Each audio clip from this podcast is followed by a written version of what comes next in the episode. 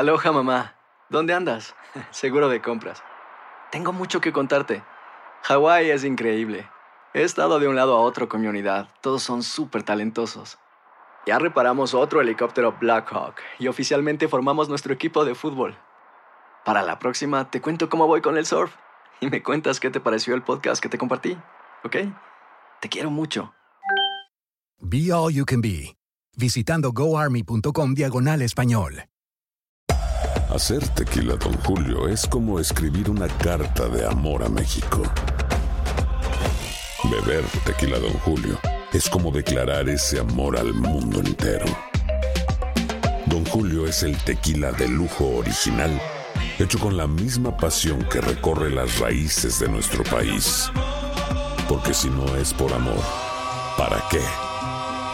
Consume responsablemente. Don Julio Tequila, 40% alcohol por volumen, 2020. Importado por Diageo Americas, New York, New York. When something happens to your car, you might say,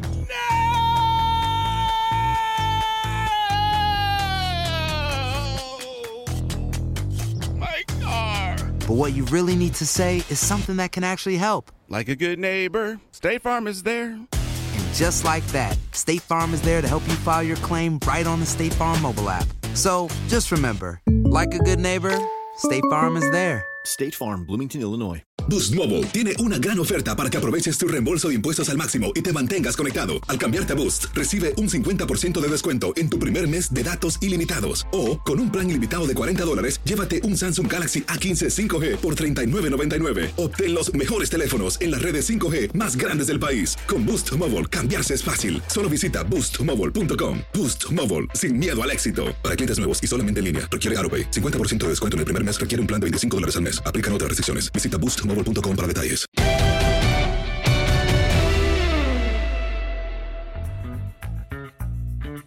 Hola, ¿cómo están? Saludos, qué gusto de estar en contacto a través del podcast de los tres amigos y, y una amiga. Y una amiga. Con Val Marín, que hoy nos acompaña. ¿Cómo estás, Val? Saludos.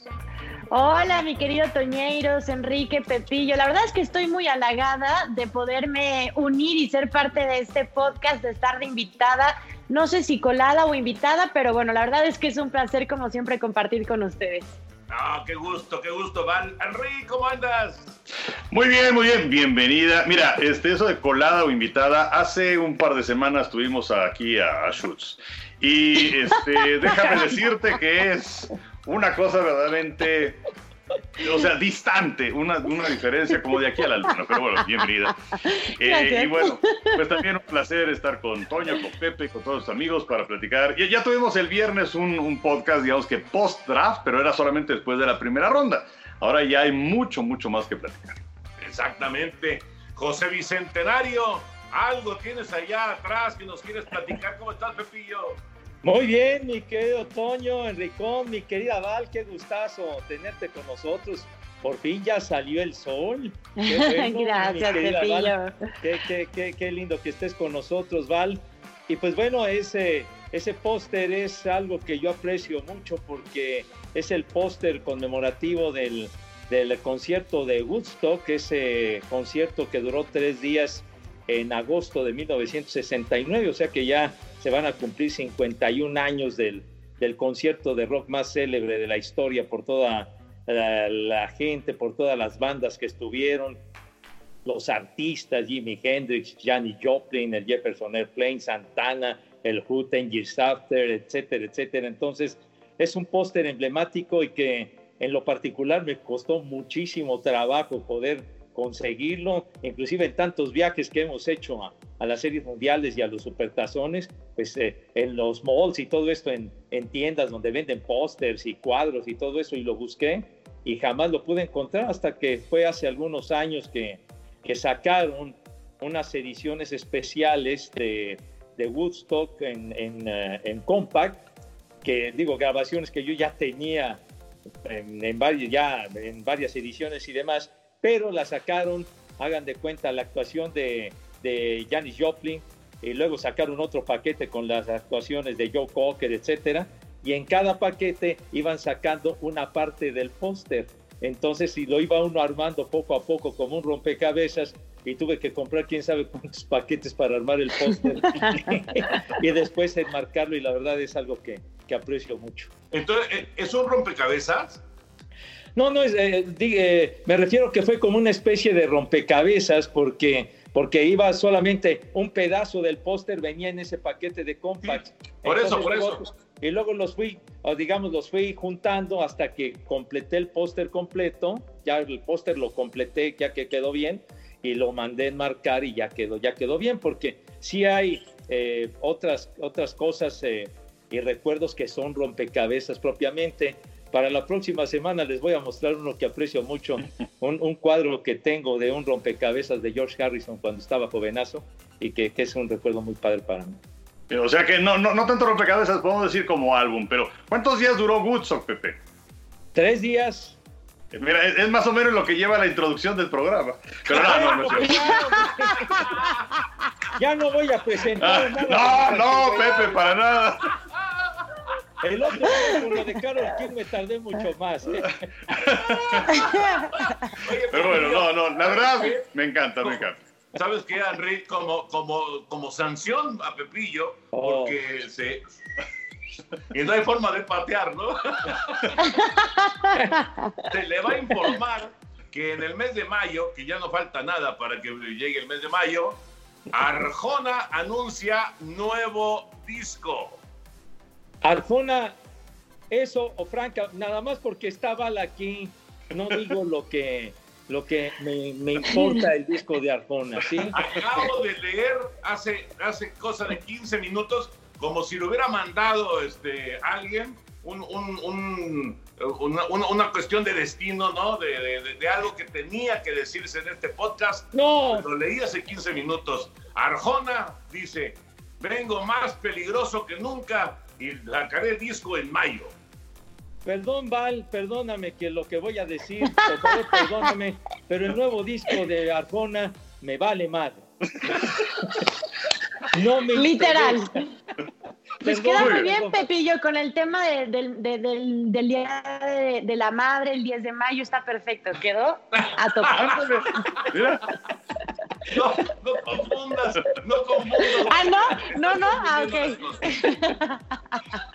¿Cómo son? Además lo hacen para molestarme, condenados. Está bien. No, bueno, no, no, no, es una realidad. Pero bueno, vamos al tema, vamos al tema. El tema, el draft. ¿Quién ganó y quién perdió en el draft, Henry?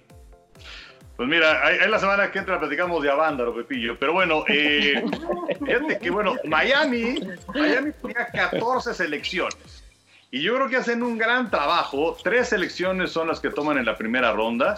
Desde luego, este, desde luego Tua, eh, pues eh, era, lo platicábamos el otro día, era, me da miedo seleccionarlo, me da miedo no tomarlo. Y yo creo que Miami hace bien, finalmente se lo lleva en la posición número 5 en el draft. Y luego eh, Austin Jackson, que es un buen tackle, que también seleccionan. Y luego también a Noah. Eh, el, el, el, apellido todavía no me lo aprendo. Fíjate, el de Tua ya sé cómo pronunciarlo, pero el de Igben Y lo dices muy bien, Enrique. Muchísimas gracias. Eh, fueron varios cursos los que sí. tomé. Este, literal, eh, en YouTube hay una. Este, ¿Cómo se pronuncia eh, Tua? Y bueno, ahí, ahí te, lo, te, te, lo repiten 75 veces. Y entonces, bueno, ya salió.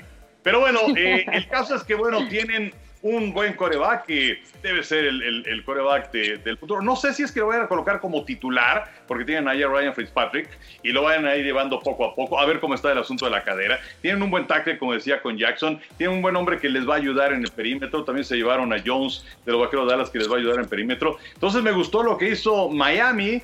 Eh, Inglaterra no es colocado en este momento como favorito en su división. Por encima de ellos está Buffalo, pero creo que lo hicieron bien. Para mí, Miami 1 lo pondría a Dallas a Minnesota, a los Potros y a las Panteras de Carolina.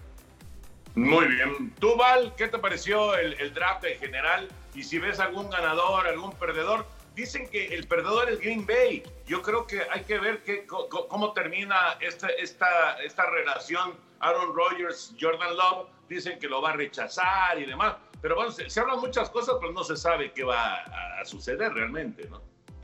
Tristemente creo que, que, todo tiene su ciclo, ¿no? Y en el deporte, bueno, es eh, uno de los escenarios en donde más podemos verlo, sobre todo en el final o en la recta final de una carrera y el inicio, como es el caso de todos estos prospectos que vimos en el draft virtual de la NFL, que por cierto me parece espectacular el funcionamiento de este draft nunca antes visto de esta forma y la verdad es que me sorprendió bastante teniendo todos los recursos para hacerlo atractivo, llamativo y bueno, que todo corriera bien. Pero creo que sí, el tema de Green Bay eh, llamó muchísima la, atención, pero no sé qué tanta plática se tuvo previo o no se tuvo con Aaron Rodgers, ¿no? Porque lo decía muy bien Enrique en programas previos.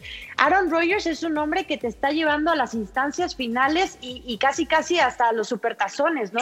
Entonces, ¿En qué momento le podrías dar un espaldarazo reclutando a un coreback, como diciéndolo?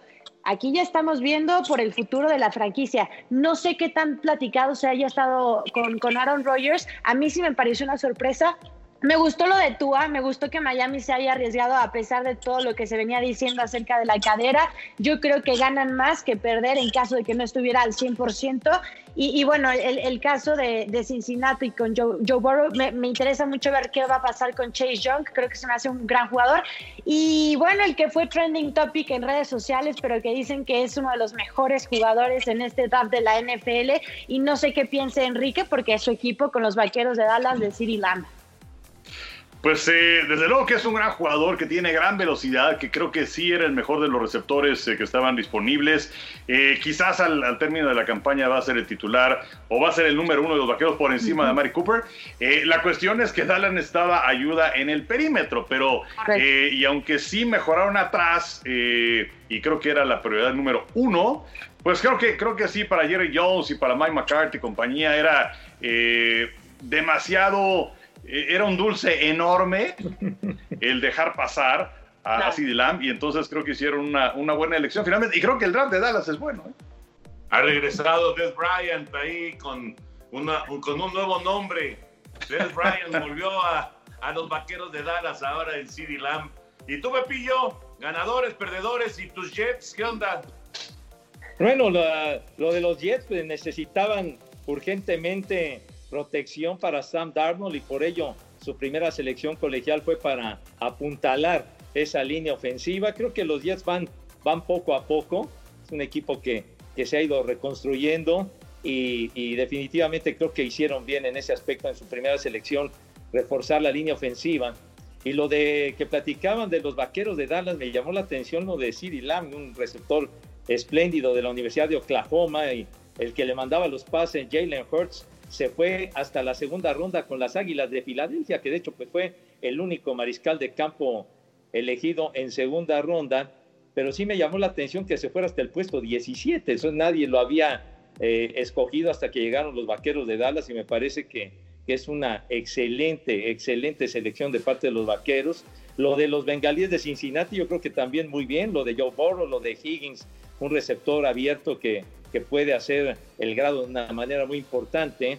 La multitud de selecciones que tuvieron los, los delfines de Miami que necesitan recuperarse, pero lo que sí me llama mucho la atención y que lo platicaban ustedes, que lo decía Val, lo de los empacadores de Green Bay, pues francamente creo que necesitaban ayuda en el juego aéreo, en la ofensiva aérea, porque hemos visto cómo se han ido eh, los receptores importantes mediante retiros, Jordi Nelson, Randall Cobb, etcétera. Y me llamó mucho la atención que habiendo tantos muy buenos receptores disponibles de enorme calidad, no seleccionaron a ninguno. O sea, a ningún receptor para que pudiera auxiliar a Aaron Rodgers, que tendrá, no sé, 36, 37 años y que estando sano todavía le queda mucha cuerda por delante a Aaron Rodgers. O sea que lo de Jordan Love pues no me parece que sea una cuña ni mucho menos, porque Rodgers va a ser el titular hasta que, hasta que él decida lo contrario, que no quieran tenerlo en las filas del equipo. No, que se le acabe el contrato, ¿no? Que eso es o otra. el contrato. Pero es que fíjate, sobre eso, el contrato se le acaba a Rogers en el 2023. Ajá. Entonces, para eso falta 2020, 21, 22, 22, son cuatro años. Pero también esos cuatro años es lo que va a durar el contrato de Love. Eh, y sabemos que estos corebacks en este momento sí salen baratos, entre comillas, ¿no? Mahomes el año pasado, que fue campeón con Kansas City, ganó menos de un millón de dólares. Eh, es esa ventana que se ha abierto en los últimos años con estos corebacks y con estos equipos, con Russell Wilson, con Seattle y con Mahomes ahora. En fin.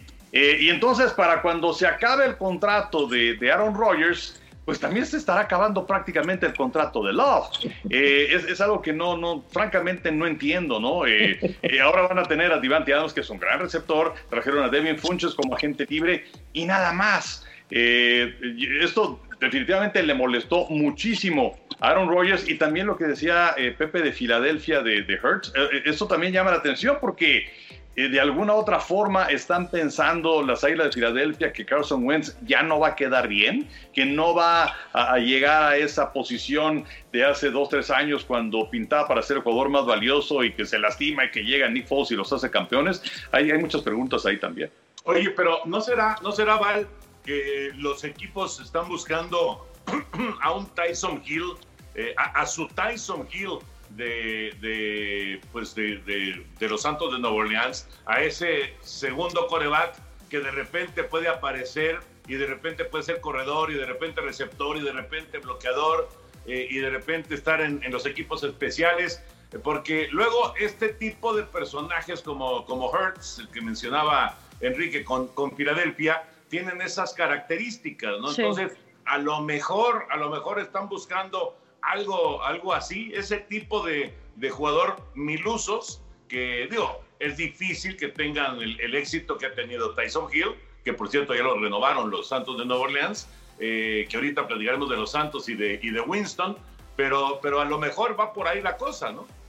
Sí, que sea multifacético, ¿no? Como dices, que sea este jugador que te pueda resolver en cualquier momento y de la forma en la que lo requieran. Y creo que, que podría ir por ahí pero la realidad es que, bueno, no sé, pero yo creo que nadie se lo veía venir, ¿no? digo, la franquicia lo sabrá muy bien, eh, el cuerpo, los gerentes generales, los entrenadores, sabrán por qué tomaron ese tipo de decisiones. Digo, no es novedad que es un deporte de contacto y que en cualquier momento se necesita, a, iba a utilizar una palabra que Enrique me iba a matar, la voy a omitir, entonces la voy a dejar a un lado. Por favor, por favor, como, como invitado puedes utilizar la palabra que gustes. No, no, no. Alguien que pueda ingresar y que te pueda resolver eh, juegos o por lo menos mantenerlo al margen, ¿no? Yo, yo, yo repito, creo que eh, previo a eso se tuvo que haber tenido una plática con Aaron Rodgers porque no me imagino a un Aaron Rodgers viendo el draft de la NFL sin que nadie le dijera nada y que de repente vean que están reclutando a un coreback. La verdad es que a mí me hubiera sorprendido mucho. Oigan, rapidísimo, eh, pasando a lo de Tua rápidamente, estoy viendo una nota de unas declaraciones de Brian Flores, este entrenador, que dijo que les mandaron un minuto, eh, perdón, un video de nueve minutos de Tua entrenando y que eso fue como la espinita que se quitaron mm. para decir que estaba bien. No es lo mismo un entrenamiento de dos horas y media a nueve minutos, pero que eso los convenció para saber y obviamente estudiando con los doctores del equipo que Tua podía ser un buen refuerzo para su equipo y bueno, que ahora es la nueva contratación de los Dolphins de Miami.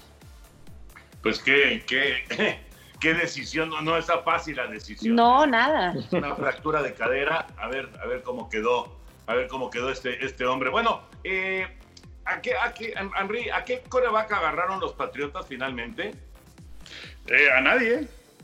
¿No agarraron a Eason ahí hasta el final? No, él se va con los Potros de Indianápolis. Con los Potros de Indianápolis. Sí, Jacob Inglaterra no agarró coreback.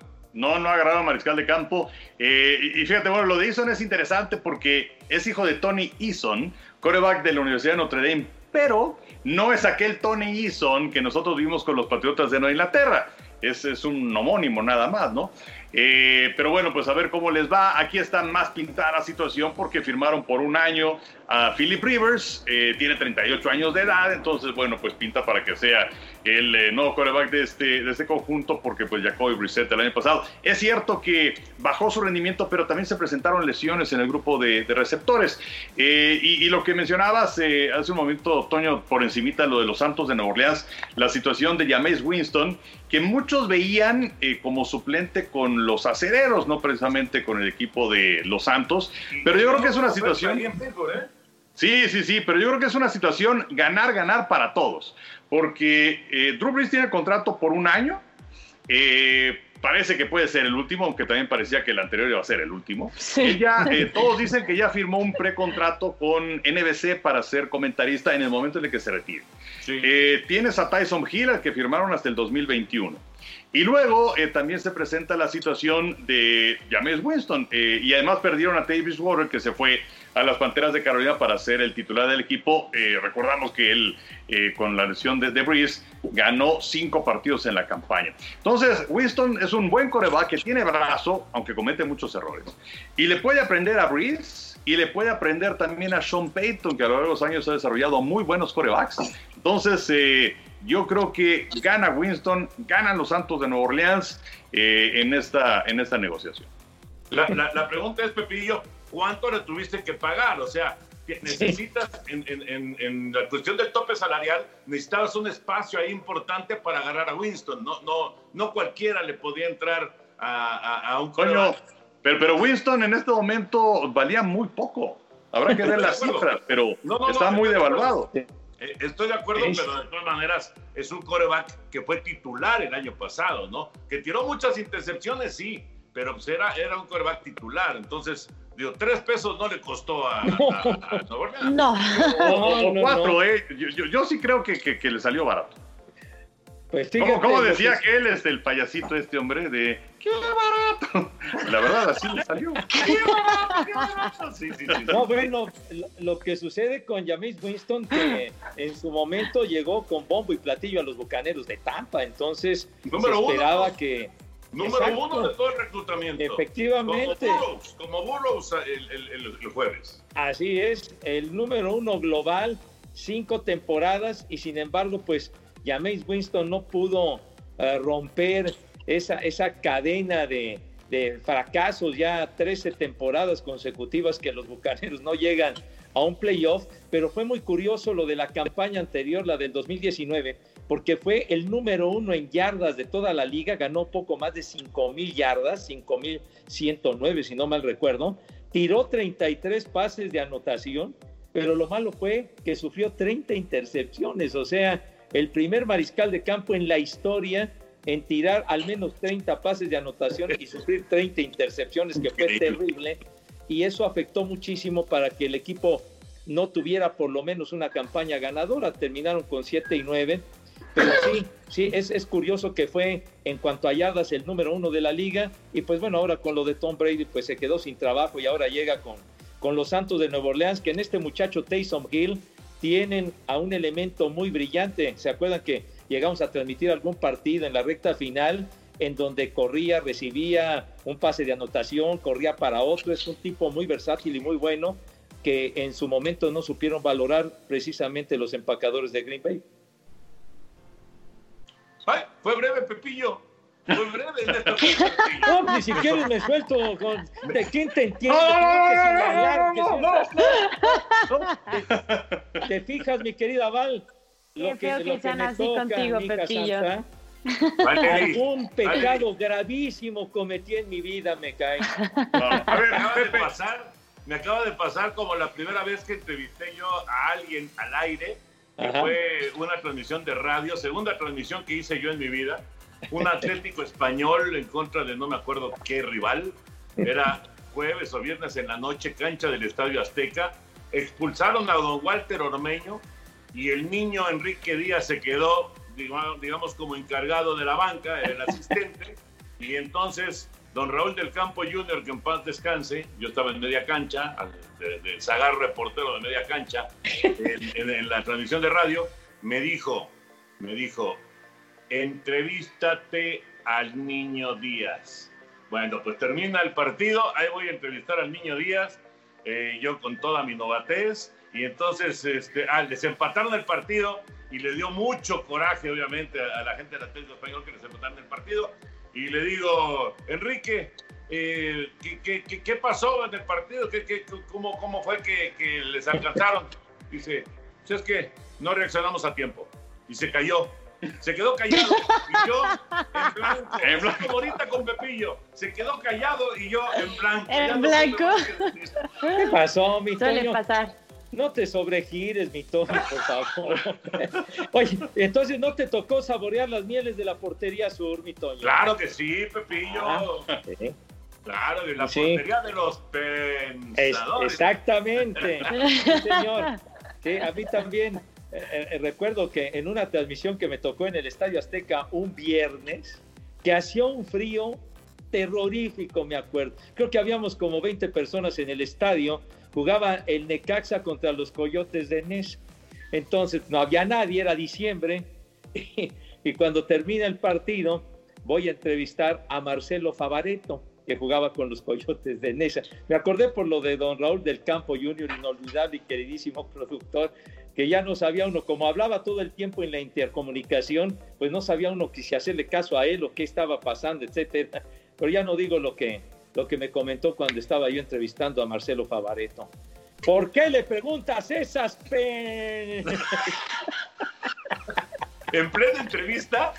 Sí, escuchando, yo, entonces yo no sabía si pensar en qué le iba a preguntar, en lo que me estaba diciendo Favareto o en lo que me estaba diciendo el jefe del campo, pero así se las gastaba el jefe del campo, así. ¿No te, Pero- ¿no te acuerdas, Henry, de la anécdota esa de, de- de- estaba narrando Fernando Luengas, don Fernando Luengas, y estaba Horacio Sánchez en la portería, el, el- el hermano de Hugo, y, y entonces estaba un poquito desconcentrado don Fernando, y entonces decía, remate y Hugo Sánchez en una gran desviada.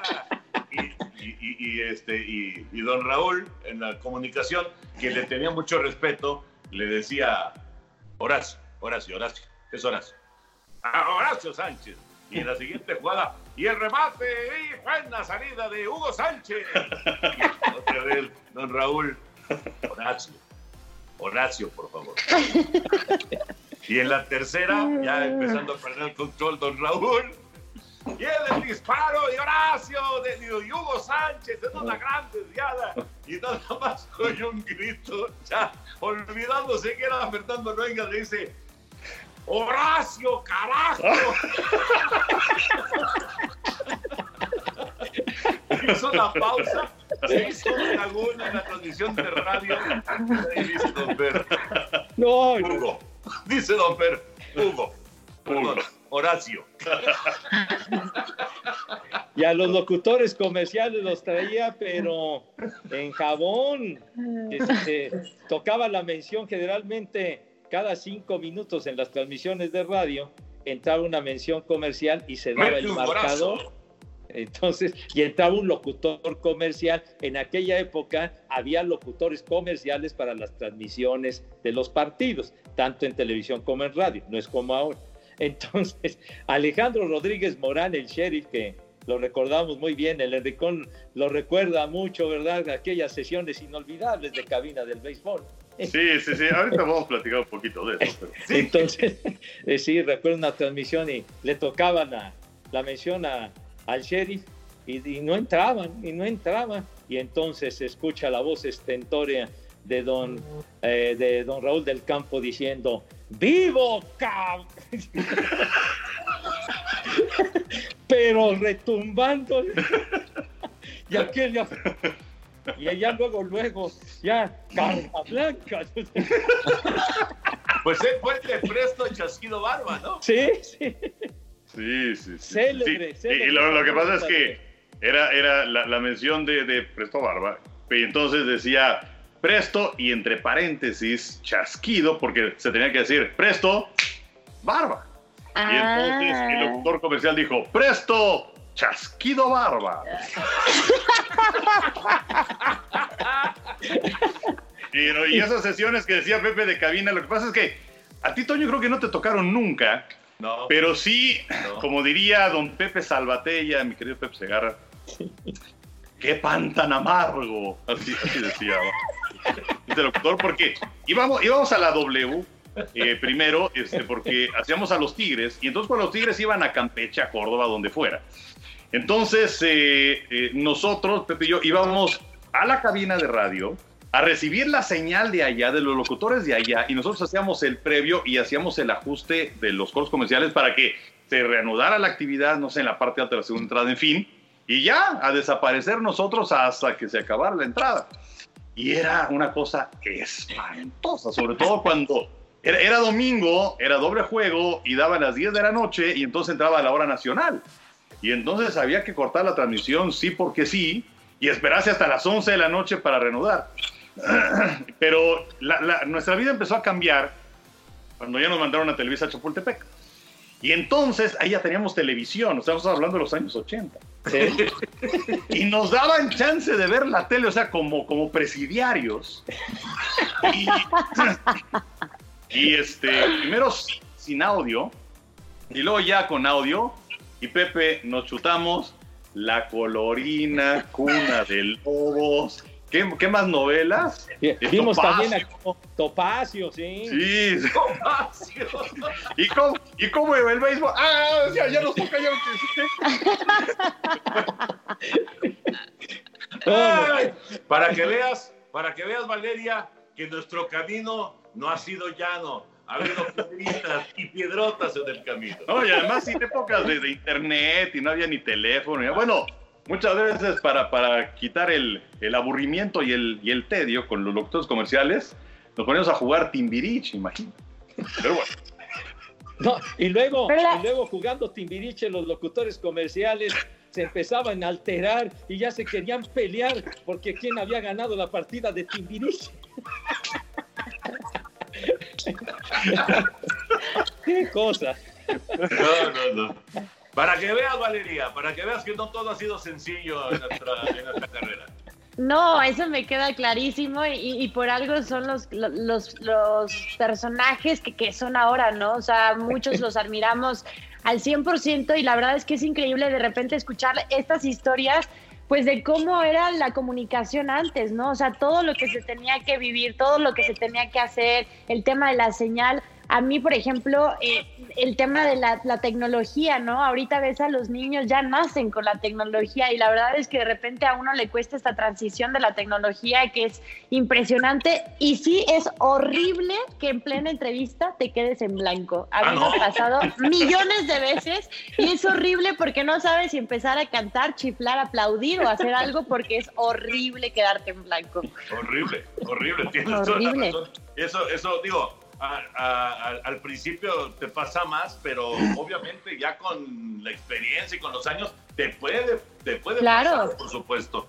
Fíjate que ahorita, eh, hablando de anécdotas y de cosas que han pasado, yo no sé si estaban Enrique y Pepe ese día en el parque, pero está, estábamos en un, en un juego en el Parque del Seguro Social y no- no- nunca subiste, evidentemente, ahí en el Parque del Seguro Social a la cabina de transmisión, ¿vale? Pero tenía, era una, era una cabina viejita, era una, que por cierto, ya vi cuándo fue la fecha de, de estreno del Parque Delta. ¿Saben en qué año se estrenó el Parque Delta, el previo al Parque del Seguro El previo. ¿Qué habrá sido en el veintitantos? 28, Henry. Sí. Wow. El 28. El otro día eh, eh, empecé a seguir una cuenta de un señor que se llama Andrés Guzmán, que sube fotografías de, de- de- de épocas este, antiguas y, y demás, y subió cómo era Avenida Cuauhtémoc y, y cómo se veía el Parque Delta. Era, era un parque de madera, ¿no? Y este... y- Que, de hecho, Toño, el, el home, el home no estaba donde era el jardín derecho del Parque del Seguro Social. Sí, sí, Sí, ¿verdad? Sí. Ajá. Y- Estaba y como- estaba- como movido, El, efectivamente. el río de la Piedad, mi Toño, ahí, Sí, en esa época, pues. ¿no? 1928 fue la inauguración del, del Parque Delta, que sigue teniendo el nombre Delta, pero ahora es un centro comercial. Bueno, total, que estábamos ahí en, el- en la cabina, tremenda tormenta, tremenda tormenta, y entonces no había forma de, de- de- obviamente, mandábamos a la estación, metían música y a esperar a que se reanudara el partido, ¿no? Tres medias horas. Eso de las tres medias horas siempre ha sido medio raro, pero bueno. Tres medias horas para esperar. Y entonces ahí estábamos, estaba el burrico Roberto Sosa, y no me acuerdo quién más estaba. ¿No estabas tú, Henry? Pues, si, si te- si- si terminas la anécdota, te digo. El anillo. el anillo. Ah, este, sí, ¿cómo no? Sí, Me ¿verdad? tocó ver tu desesperación verdaderamente brutal, convertido en Hulk, despedazando el palco. Pero bueno, continúa, por favor. Pepillo no estaba. No, no, no, O sea no que sí estabas, Enrique. Sí, sí, sí, sí estaba. Lo que pasa es que yo me, me ponía a jugar con mi anillo de casado, empezaba yo a jugar, giraba, eh, re- recién, recién este, casado, bueno, como un año, dos años, tres años, recién casado. Y el, el- el piso, por alguna, algún- era como un doble piso, pero el primero era de madera. el- en, el primer, este, en la primera parte del piso, digamos, eh, tenía como huecos. Alguien Y eran tablones de madera. de Sí. madera. Alguien había, había, había arrancado partes de la madera y este y en, y en eso de estar jugando, ¡pum! que se cae el, el- el- el anillo, ¡pum, pum, pum, pum! Y que se va al hoyo. Se fue al hoyo. Se fue al hoyo. Y yo dije, en la torre. Me van a matar. Me van a matar. ¿Qué voy a hacer? Y entonces, con un valor descomunal. No, desesperado, Toño. No, con un miedo. Con un temor brutal. Con un valor descomu- descomunal. Metí mi mano, que además tenía un espacio muy reducido. Hasta me estaba yo raspando. Y entonces empiezo. Y de ahí, Toño, habían salido hasta ratones, hay que recordar. Sí, ¿cómo Ah, no? Sé que había salido ratones, obviamente. Y entonces meto la mano y afortunadamente la segunda parte no estaba muy abajo, entonces llegaba yo más o menos así. Y entonces ya, ya, ya toqué este, la otra madera, pero se sentían como pelos y cosas así. ¡Uy, qué que- asco! O sea, ¡Qué cosas, cosas que bonito! se habían reunido desde 1950 y tantos. Desde el 55 que se inauguró el Parque del Seguro. se reconstruyó todo el parque. Bueno, con ese valor descomunal empecé a hacerle así. Y que lo encuentro, lo encontré. Y ¡pum! lo saqué. Y el anillo estaba libre, estaba recuperado. Te estabas jugando la vida, mi. Toño. ¿Eh? La vida. No, manches. Estabas coqueteando con el peligro. No, bueno, ahorita que decías burrico, que también estaba en esa tradición, estábamos tú, Roberto Sosa y yo, y era un partido que se había ido ya tardísimo, y hacía un frío espectacular, y bueno, ya nos queríamos ir todos. Y entonces, ¿cómo era, Toño? Había un corredor en primera que iba al robo de segunda, una cosa así, no me acuerdo bien. Era León contra Diablos. ¡Qué Ándale, Leo. buena memoria! Este, y, y- y bueno, ya, ya nos quedamos. Sí, y entonces eh, ponen out al corredor en segunda base y Roberto Sosa, desesperado, que además en el palco nada más estaban los cubeteros, los apostadores y nosotros. Y entonces se levanta Roberto Sosa y, la, ventana del palco abierta, desde luego, y les grita, le grita al corredor que había puesto en segunda, ¡Burro! Que se oyó a 8 kilómetros a la redonda y desde entonces es el burrico Sosa. Se despertaron los del Panteón francés.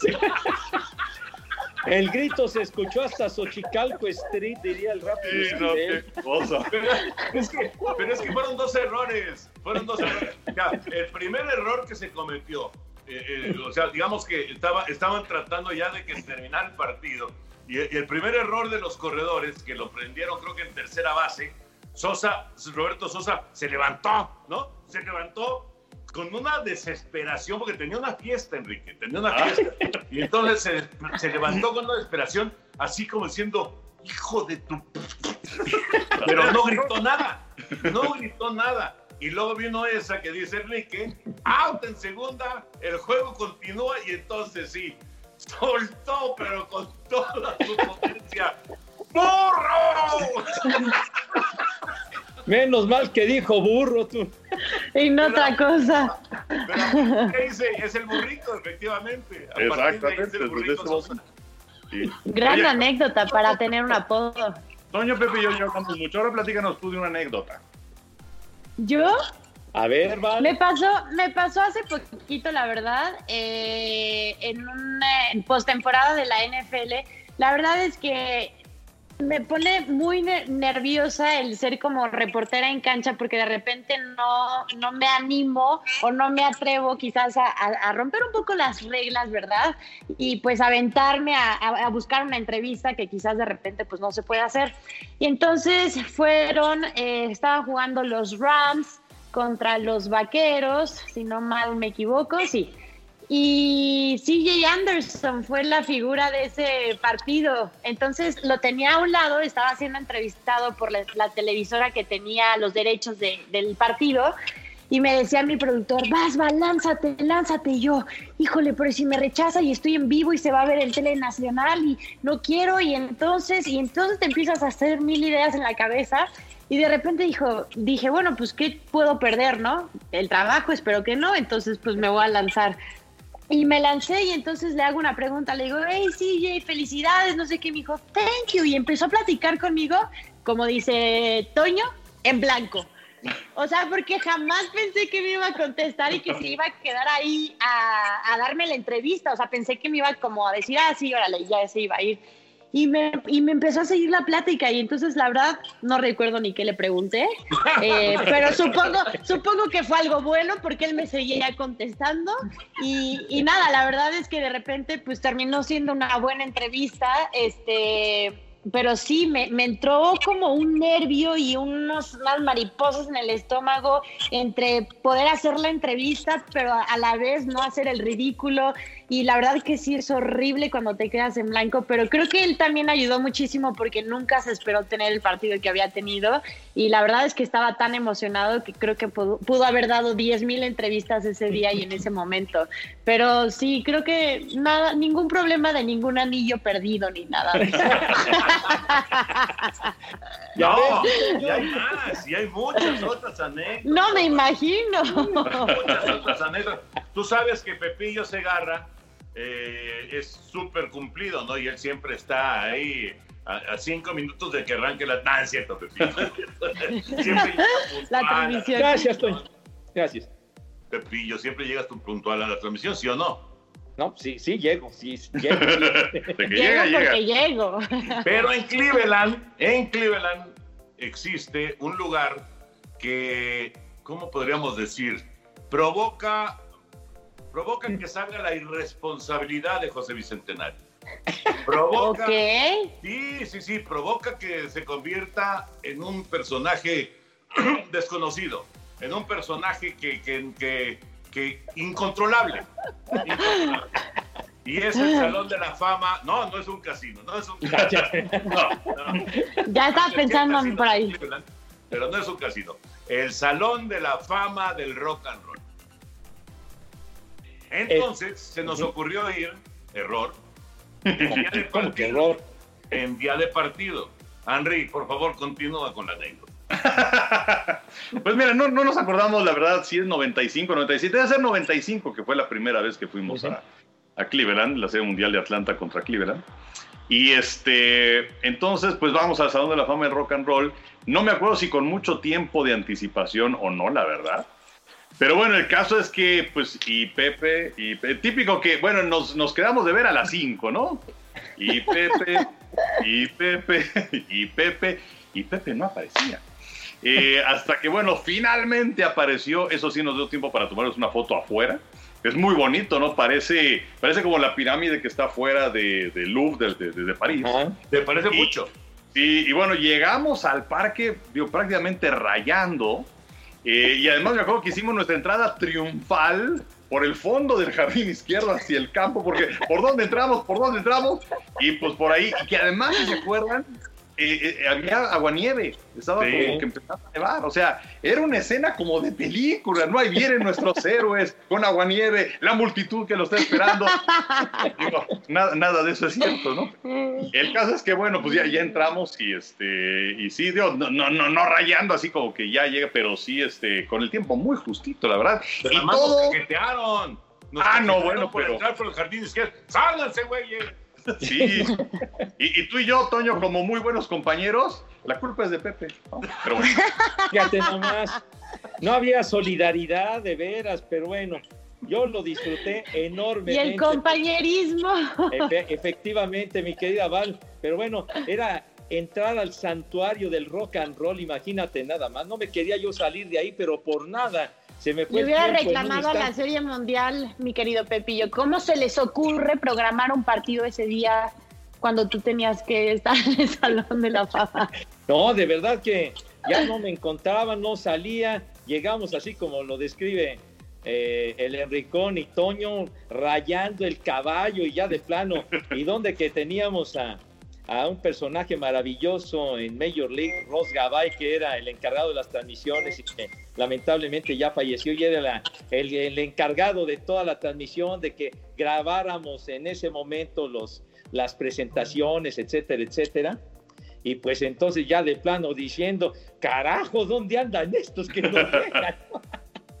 Pero bueno, fue muy atropellado aquello, pero una anécdota fantástica y, y tenemos recuerdos de... eh, mostraremos en algún momento la fotografía de esa sesión que fue, fue muy Sí. padre. Muy buena, muy buena. Esa foto la acaba de subir Enrique, si no me equivoco. Sí. Sí, sí, sí, sí. Muy Ahí buena. ¿En dónde, Enrique? La voy a buscar. En Instagram está. Sí, yo la vi, yo la vi, está, está muy buena esa foto. Pero lo que pasa es que con Ross, eh, que, que desgraciadamente, y en Cleveland también, Sí, sí, Cleveland fue la última vez que vimos a, a Ross en esta última serie mundial que tuvieron los indios de Cleveland. Una semana después falleció, desgraciadamente, un tipo este, entrañable, pero era, era un cuate, Val, que decía, eh, el partido es a las 8 de la noche, vamos a hacer la eh, grabación de la entrada a las 4 de la tarde. Puta, no. O sea, ¿qué hacemos cuatro horas en el estadio, no? ¿Qué? Con un poquito de anticipación nada más. Exactamente. Un poquito. Entonces, eh, hay, hay que darle todo el crédito a Enrique porque él consiguió eh, convencer a nuestra producción de que ya no hiciéramos esas entradas en el campo y que Ok. hiciéramos el arranque de la transmisión en vivo. Como, como me parece que tendría que haber sido desde hace muchos años, pero, pero solamente lo hemos hecho en los últimos dos o tres años, pero es mucho más, para nosotros es mucho más cómodo, porque Claro. evidentemente no hay que llegar cinco horas antes al estadio, cuatro horas antes al estadio, sino con que lleguemos dos horas y media antes al estadio, pues es, es suficiente, ¿no? Y además- Pero Ya hay- estoy viendo, ya estoy viendo su fotografía. Ah, Es una gran foto. Sí, sí, pero, pero si la ves así de, de- de inicio, yo, yo hasta pensé, cuando fuimos a París? que no me avisaron. Oye, sí es muy parecido. Sí. Yo sí. tenía cabello, Val. Y Enrique traía Yo la tenía bolsita menos. de souvenirs. Sí, que, que la bolsita de souvenir se le estaba cargando a Pepe. No, no es cierto. No, yo creo que era mía, pero. Ahí está el, el detalle, está. ¿eh, mi querida. Ahí está Y ahí está la evidencia. la evidencia. Qué buena foto. Sí. No, y además tenemos otra foto, ¿vale? Tenemos una foto y, y a nuestros amigos, una fotografía. Hicimos un programa eh, que bueno, en ese entonces se llamaba Solo de Béisbol y ese Ok. programa pasaba media hora antes del, del partido. Y De entonces a Miguel Ramírez, nuestro productor, se le ocurrió hacer el Solo de Béisbol post Serie Mundial en Yankee Stadium. Y entonces puso una silla al lado izquierdo del home, otra silla al lado derecho del home. Ese programa tú no lo hiciste, ¿verdad, Pepe? No, no, pero eh, ustedes lo hacían, yo intervenía, pero haciendo otra cosa, pero digamos ustedes que eran quienes conducían el programa los sábados, ¿sí? Y entonces, imagínate nada más la foto en el home play de Yankee Stadium, Enrique sentado del lado izquierdo, tu servidor sentado del lado derecho y haciendo así el programa de, de, de solo de béisbol. José Bicentenario tomando una maravillosa fotografía, extraordinaria fotografía, y no lo vas a creer, todavía no nos la puede dar. No, no, no, no, no, no, no, no, no te sobregires. Todavía no la comparte. No, mi vida santa en su momento, los señores me reclamaron, me dijeron de todo, y entonces me aboqué a conseguir las fotos, a sacarles copias. Digo, no existían estas ondas de, de cámaras digitales, ni eran cámaras de rollito y todo esto. Estamos hablando de 1999 de esa serie mundial, y entonces a tanto a Enrique como a Toño les di su paquetito de fotografías, incluyendo esa foto que la verdad es una foto fantástica porque Toño y Enrique están sentados cada uno en una silla y el home plate en medio del Yankee Stadium viejo que ya no existe, que lo tiraron para dar pie al nuevo que se inauguró en el 2009. La verdad, creo que es la mejor foto que he sacado porque soy bastante güey para sacar fotos. Pero prometo buscar ahora que hay mucho tiempo. Por favor, Pepe, es que, eh, Dios, sí, Pepe cumplió cabalmente y nos dio la foto, pero yo no sé dónde la dejé. Entonces, Yo Pepe, tampoco. que es el, el- el original de todo esto. O sea, este, tanto pidieron la foto y no saben dónde la dejaron. Exacto, sí, No. eso es, la verdad que es una vergüenza. Cuando un cambio de casa, me imagino, ¿no? Pero este. Pero bueno, la, la última parte de todo esto es que corrimos con muchísima suerte, porque cuando dijimos gracias, eh, pásela bien, adiós, llegaron los de seguridad a correr. Y la luz. Nos corrieron, nos corrieron inmediatamente, pero sí, con un timing perfecto, porque terminamos y entonces llegaron, ¿qué? ¿Qué están haciendo aquí? No, estamos, no, no, no están haciendo nada, se me van. Y nos corrieron, y nos corrieron, pero se Ese hubiera sido un gran cierre. Sacándolos así. Acto seguido llegamos a México deportados. Pero- Bueno, creo que Los nos amigos deportados. Val, bienvenida a este podcast y ya sabes, cuando tú quieras, no como otros, no son tan bienvenidos, pero tú eres bienvenida, mi querida Val. Ay, muchísimas gracias, de verdad, los quiero, los admiro y es un deleite para mí escuchar todas sus aventuras, seguirlos de su carrera, obviamente. Y nada, es un placer para mí estar con los tres amigos siempre. Gracias, Val, muchas gracias. Por cierto, este, ¿cómo, cómo decirte? ¿Cómo decirte? ¿Podrías llevar otra vez conchitas el próximo domingo? Seguro, ahí las tendrán, ya saben. Es cierto, es cierto, es cierto. José Bicentenario, abrazo y no te pierdas el disco de Arjona que está por salir. Perdón que lo vuelva a repetir, pero el disco de Arjona y su música me valen madre. Entonces, gracias, gracias y de verdad que qué gustazo y qué bueno que estuviste con nosotros, mi querida Val. Eres un Gracias, y te Pepillo. queremos mucho y, y que aquí seguiremos compartiendo anécdotas que tenemos uh, uh, mucho que platicar. Gracias, Pepillo. Queda pendiente esa foto, Pepillo. Sí, sí, sí, la, la, la buscaré en la semana y estoy seguro que la voy a encontrar. No manches, Bueno. llevas buscándola dos años, hombre. No, hombre, ya, ya, ya, ya no la quieras con trenzas, nomás que se peine bien, diría Sonia Alarcón, hombre. No seas Henry, un abrazo. Igual para ustedes, qué gusto que haya estado con nosotros en, en esta ocasión. Y este, por cierto, de, la- de las conchitas que decía Toño, la de vainilla superó a la de canela. Pero bueno, las dos buenísimas. Pero bueno, estamos en contacto. Nos, nos- nos trajo conchitas, eh, bueno, conchas, este, eh, Valeria, el domingo en la jugada. Y yo tengo que admitir que ni siquiera prendí el coche. Me la comí en el estacionamiento de Televisa. Ahí se acabó la Ay, concha. Toño. Pero bueno, así son las cosas. Saludos a todos. Gracias por acompañarnos en el podcast de los tres amigos. Hoy con Val Marín. Eh, que por cierto te vemos al ratito en el I- en la I-Liga MX BBVA. Correcto, ahí estaremos. Sé que Enrique va a estar muy atento.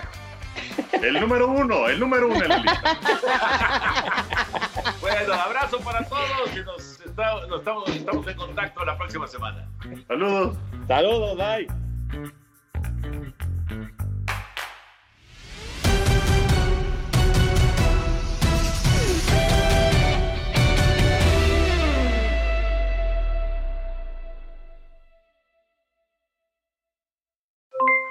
Aloha mamá, ¿dónde andas? Seguro de compras. Tengo mucho que contarte. Hawái es increíble. He estado de un lado a otro con mi unidad. Todos son súper talentosos. Ya reparamos otro helicóptero Blackhawk y oficialmente formamos nuestro equipo de fútbol. Para la próxima te cuento cómo voy con el surf y me cuentas qué te pareció el podcast que te compartí, ¿ok? Te quiero mucho. Be All You Can Be, visitando goarmy.com diagonal español. Boost Mobile tiene una gran oferta para que aproveches tu reembolso de impuestos al máximo y te mantengas conectado. Al cambiarte a Boost, recibe un 50% de descuento en tu primer mes de datos ilimitados. O, con un plan ilimitado de 40 dólares, llévate un Samsung Galaxy A15 5G por $39.99. Obtén los mejores teléfonos en las redes 5G más grandes del país. Con Boost Mobile, cambiarse es fácil. Solo visita boostmobile.com. Boost Mobile, sin miedo al éxito. Para clientes nuevos y solamente en línea, requiere AroPay. 50% de descuento en el primer mes requiere un plan de 25 dólares al mes. Aplican otras restricciones. Visita para detalles. Hay gente a la que le encanta el McCrispy y hay gente que nunca ha probado el McCrispy. Pero todavía no conocemos a nadie que lo haya probado y no le guste. Para pa pa pa. ¿Sabías que la línea 988 de prevención de suicidio y crisis ahora ofrece opciones de mensaje de texto y chat en español? Si tú o alguien que conoces está pasando por una situación difícil o por una crisis de salud mental, la línea 988 te conecta con ayuda especializada 24 horas al día, 7 días a la semana. Ahora puedes llamar o textear al 988 o visitar la página línea988.org para hablar con un consejero especializado en tu idioma. Hay esperanza. La línea 988 funciona.